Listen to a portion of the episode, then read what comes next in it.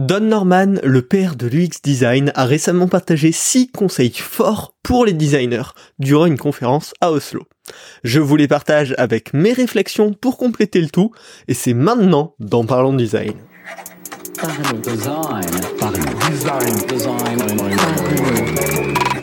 Rejoignez le Slack TCT, partenaire de la saison 7 de Parlons Design. C'est la référence des product designers en France, une communauté bienveillante entre passionnés. Salut, c'est Romain Fachna, bienvenue en 2024 et aujourd'hui on va parler des 6 conseils de Don Norman qui ont été donnés fin 2023 et qui m'ont pas mal intrigué. Je pense que ça vaut le coup qu'on en discute ensemble. Alors, Petit récap, Don Norman, c'est un petit peu la personne qui a démocratisé euh, l'user-centered design, l'user experience en, termes de discipline. Il y a eu notamment le livre The Design of Everyday Things euh, qui a bah, souligné plein de principes là-dessus et qui est moi l'un des premiers livres qui m'a emmené vraiment dans le design. Je vous le recommande absolument. Il est également bah, cofondateur du Norman Nielsen Group. Là, vous pouvez trouver extrêmement d'articles très complets, très avancés sur l'UX design. Et globalement voilà il a fait beaucoup de livres beaucoup de conférences. Euh, et c'est un personnage voilà dans, dans, dans le monde de l'UX assez important. Récemment, durant une conférence à Oslo, bah, il a euh, partagé durant une, une FAQ euh, plusieurs euh, avis, plusieurs réflexions, et il y a notamment Rémi Guyot qui a partagé les conseils exprimés dans un blog post, qui en a fait son petit récap. Et ben j'ai trouvé ça plutôt intéressant. Bien évidemment, comme toujours hein, dans ce podcast, je vais rajouter mon petit avis personnel, mes réflexions, et surtout des choses un petit peu activables pour mettre ces conseils en place, parce que je trouve c'est souvent ce qui manque en fait quand on a voilà ces grands principes, ces grandes choses, bah ouais, ça reste général et on sait pas comment l'appliquer. Là, j'ai essayé de vous proposer euh, des choses très concrètes pour euh, pour avancer dans cette direction. Voilà. Début 2024, je trouve que c'est le bon moment pour discuter de ces grandes idées-là. Et on va commencer tout de suite avec le premier conseil pour les designers, qui est apprenez à lire les chiffres. Et c'est un conseil que je ne peux que reprendre euh, malheureusement ou heureusement, je sais pas, pour faire entendre sa voix en tant que designer hors du cercle de design. Mais en fait, il y a besoin d'utiliser euh, des arguments différents de ceux purement centrés sur l'utilisateur, purement centrés sur la psychologie, bah parce qu'il y a plein de gens à qui ça va pas parler. Et on, a besoin du coup de parler de la meilleure façon à ces gens. Et la plupart, en tout cas dans les entreprises, des personnes qui vont prendre des décisions, ils ont un gros euh, biais ou en tout cas une grosse tendance à s'appuyer énormément sur la data, sur les chiffres. Et donc savoir expliquer des chiffres, ça va nous permettre de bah, donner euh, du volume, donner plus d'ampleur à nos explications et surtout parler à plus de monde. Notamment dès qu'on va venir bah, présenter des choses, essayer de convaincre des C-level ou un, board, bah, comprendre les enjeux chiffrés de la boîte et pouvoir répondre avec des réponses chiffrées derrière, ça va avoir un poids bien plus important que bah, des explications un petit peu plus générales, même tirées de la bouche de certains utilisateurs, en tout cas, ça va venir se compléter on ne peut pas seulement se baser sur des retours. Dès qu'on va apporter de la donnée chiffrée, qu'on va comprendre les enjeux chiffrés, on va pouvoir être beaucoup plus pertinent, en tout cas perçu comme beaucoup plus pertinent auprès de ces personnes-là. Alors certes, voilà, les tableurs, c'est moche, mais en fait, ça supporte souvent les objectifs cœur de l'entreprise. C'est là où on peut y trouver plein d'informations extrêmement intéressantes sur la direction que sur prend, sur l'impact des différentes évolutions, par exemple, sur le produit. Et donc, bah, il faut s'y faire. Et donc, c'est là où je vous invite très concrètement, si vous n'êtes pas déjà euh, penché sur ce monde-là, à vous pencher énormément sur tout ce qui est analytics.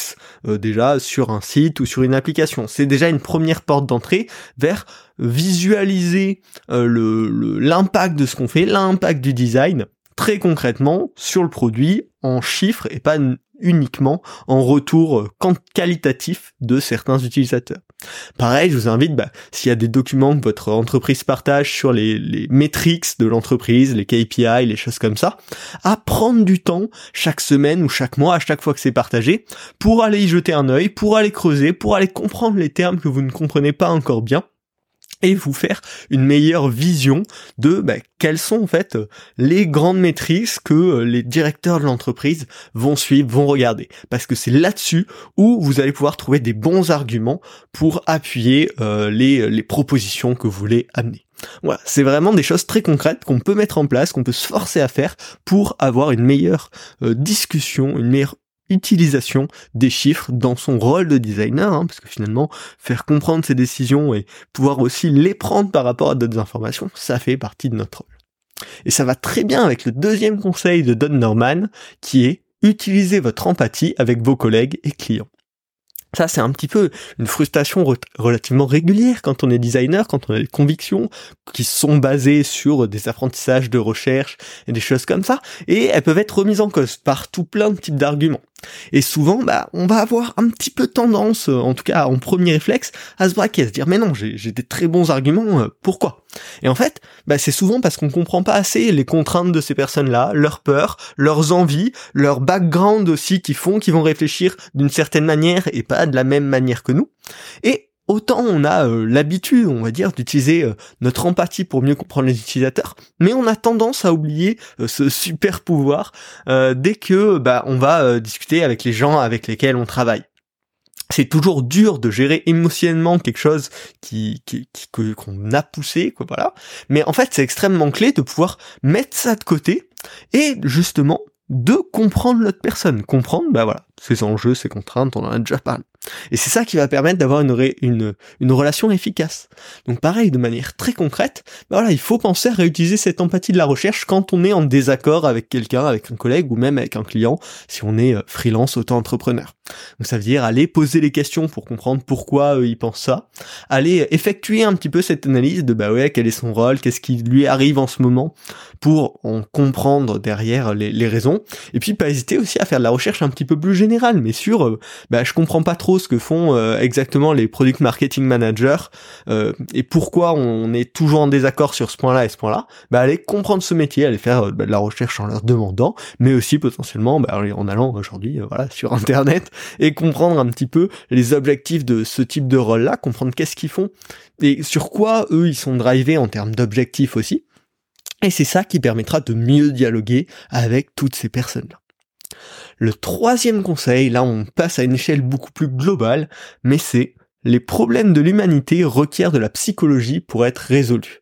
Et ça part avec un exemple très simple mais qui illustre très bien ça, c'est que typiquement tout le monde sait que c'est mauvais de fumer pour la santé et pour plein d'autres raisons, mais ça ne suffit pas à faire arrêter tout le monde de fumer. La preuve, il y a encore des millions de fumeurs à travers le monde, je sais pas les stats, mais voilà, c'est clairement toujours très existant.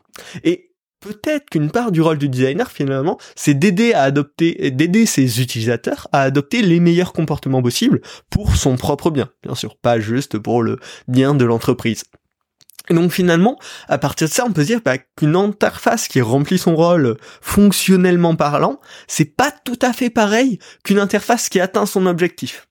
Et donc, euh, on doit des fois sortir de notre zone de confort en disant bah oui, mais certes là, le flow il marche, on l'a fait tester sur quelques personnes, machin, il y a, pas de souci mais en fait on voit concrètement dans le suivi long terme, etc., ben, ça a pas l'air de marcher bien, si bien que ça. Et donc c'est peut-être parce qu'il y a des questions psychologiques qu'on n'a pas adressées sur comment apporter cette transformation, et il faut pas juste permettre de pouvoir le faire facilement dans l'interface, mais vraiment utiliser les leviers qui vont permettre d'inciter l'utilisateur à vraiment prendre potentiellement cette habitude positive, ou à faire cette action qui est positive pour lui. Euh, et donc ben, il y a bien sûr aussi toujours une question d'éthique autour de ça donc là, pareil, concrètement, si vous voulez pouvoir faire attention de pas tomber vous-même dans ce propre biais de j'ai fait quelque chose qui euh, fonctionnellement marche, mais qui en fait remplit pas concrètement l'objectif, bah il va déjà falloir euh, beaucoup plus passer dedans à mesurer le résultat euh, de, de la de, de, de, la mise en production, on va dire, de ce que vous avez fait, et pas juste le fait de bah oui c'est réalisé, ça a été testé, c'est bon, non, là c'est une première étape de dérisquage, mais en fait la dernière étape de validation de ça marche, c'est je vais suivre probablement avec de la donnée ou avec du qualitatif, mais plus tard une fois que c'est en production, que les résultats de ce qu'on a créé fonctionnent par rapport à, ce qu'on attendait là-dessus. Et pareil, ce que vous pouvez faire très concrètement pour améliorer ça, c'est aussi euh, vous pencher sur bah, tout ce qui est psychologie. Il y a plein de livres, notamment sur les biais psychologiques, qui vont vous permettre de mieux comprendre qu'est-ce qui peut entraîner certains comportements chez l'utilisateur. J'essaierai de mettre quelques liens en description de ce podcast si ça peut vous intéresser. Le quatrième conseil de Don Norman, c'est avoir un impact égale faire de la politique. Et ça, ça fait mal à entendre, on n'a pas envie de l'entendre, mais malheureusement, je pense qu'on va finir tous par s'y résoudre de bah oui, c'est pas tout à fait faux.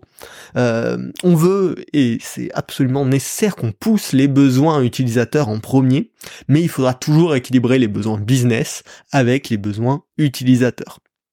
Et donc, pour avoir ce bon équilibre d'impact, ben, il va falloir euh, faire de la politique avec les autres parties prenantes qui n'ont pas forcément les mêmes intérêts que vous en tête. Donc pour ça, bah, il va falloir apprendre à comprendre euh, l'intérêt de chacun pour optimiser le résultat et que tout le monde ait le morceau qu'il avait besoin de défendre, que ce soit pour l'utilisateur, pour le bien-être et l'avenir de l'entreprise, etc., etc. Et ce qui va compter, c'est le résultat finalement, pas votre ego. Alors ça fait mal, voilà, de se dire, ben oui, on va devoir euh, faire une partie de négociation et c'est une partie du métier, mais malheureusement malheureusement, c'est la réalité. Si on veut avoir le meilleur impact possible, ben, il va falloir être un bon politicien au sein de son équipe pour assurer euh, ben, que les besoins de l'utilisateur soient répondus de la meilleure manière, tout en validant aussi les objectifs de tous les pôles de l'entreprise. On arrive vers la fin, euh, il nous reste deux conseils et on va attaquer donc avec le cinquième conseil que moi j'aime beaucoup, c'est designer en gardant en tête le contexte externe. Alors certes, l'utilisateur il est impacté par notre interface, mais pas que.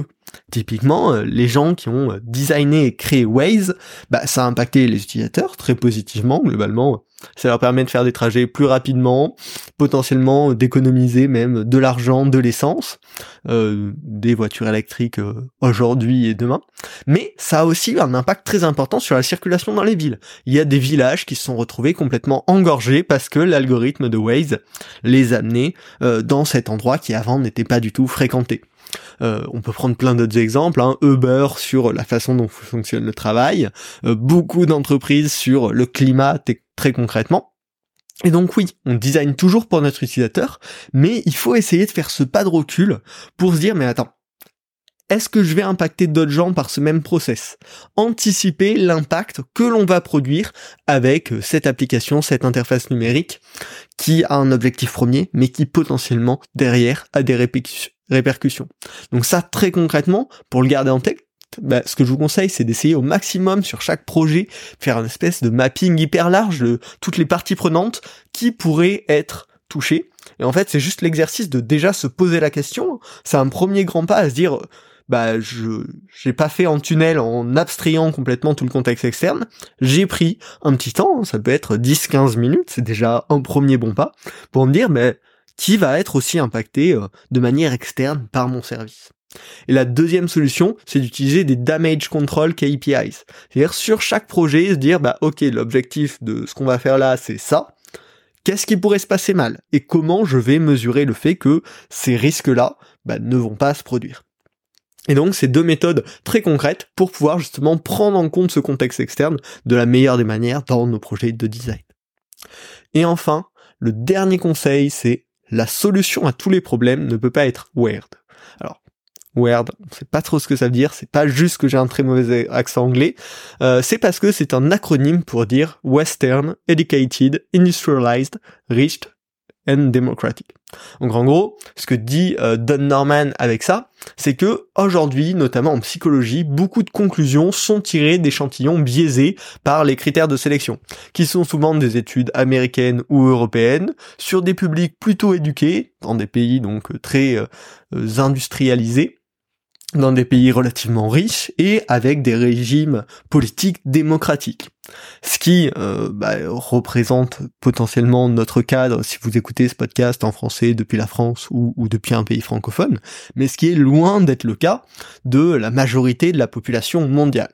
Et donc, bah, on peut pas appliquer un one size fits all euh, quand on design une interface. Chaque culture a ses spécificités et il y a plein de paramètres qui vont faire que bah, les biais psychologiques des uns ou des autres peuvent être différents. La façon de penser, les habitudes, la culture, voilà, tout ça est unique euh, à plein d'endroits de la planète et euh, en fonction bah, du niveau de richesse, en fonction du niveau d'éducation, en fonction même du régime politique, tout ça va euh, modifier entre guillemets notre notre psychologie Et donc il faut faire extrêmement attention à ça, parce que d'après Don Norman, et ça me semble plutôt juste, hein, aujourd'hui la plupart des conclusions qu'on a tirées en fait autour de ça, elles sont très biaisées par ces critères-là.